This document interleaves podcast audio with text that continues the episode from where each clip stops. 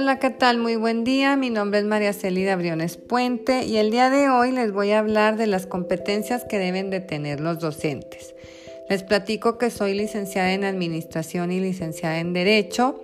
No soy docente, pero estos temas me apasionan. Les voy a dar una pequeña introducción.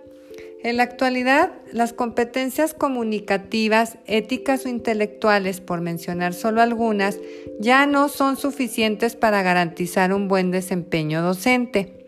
En los nuevos entornos educativos, el profesor debe ser capaz de movilizar otro tipo de recursos, aquellos que le permitan hacer un uso correcto y efectivo de la tecnología, especialmente en el proceso de enseñanza-aprendizaje ya que en la medida en que logre integrarla en su vida diaria, los alumnos estarán capacitados en el uso de esta y por consiguiente serán capaces de afrontar las exigencias de la llamada sociedad del conocimiento.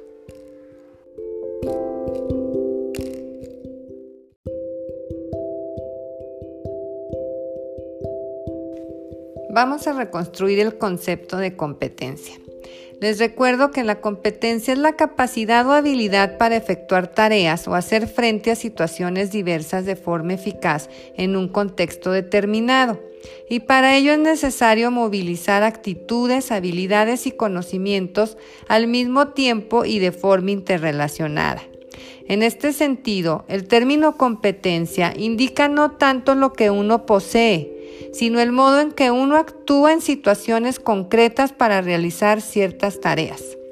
Entonces, el nuevo rol del profesor consiste fundamentalmente en formar un alumno autónomo, capaz de aprender a aprender, es decir, capaz de obtener y organizar información, distinguir hechos y ficciones, fuentes primarias y secundarias, correlaciones y causalidades, formarse una opinión y defenderla, resolver problemas de forma autónoma y hacer gala de un comportamiento responsable. Más que enseñar, se trata de hacer aprender, de concentrarse en la creación, la gestión y la regulación de situaciones de aprendizaje, apoyándose en la tecnología.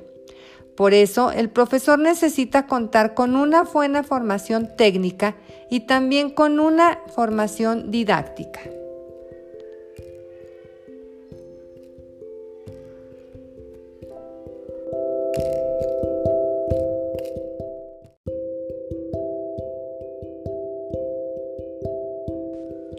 Desarrollando el tema a tratar, nos enfocaremos en analizar solo tres competencias de los docentes, las pedagógicas, las de investigación y las evaluativas.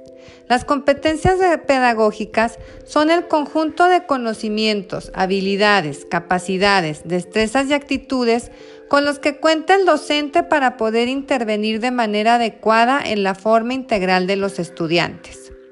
Las competencias de investigación nos dice que el docente debe tener la capacidad de buscar información y utilizarla de manera que pueda desempeñarse satisfactoriamente y garantice que el estudiante tenga acceso a información confiable, que los contenidos sean relevantes e interactivos.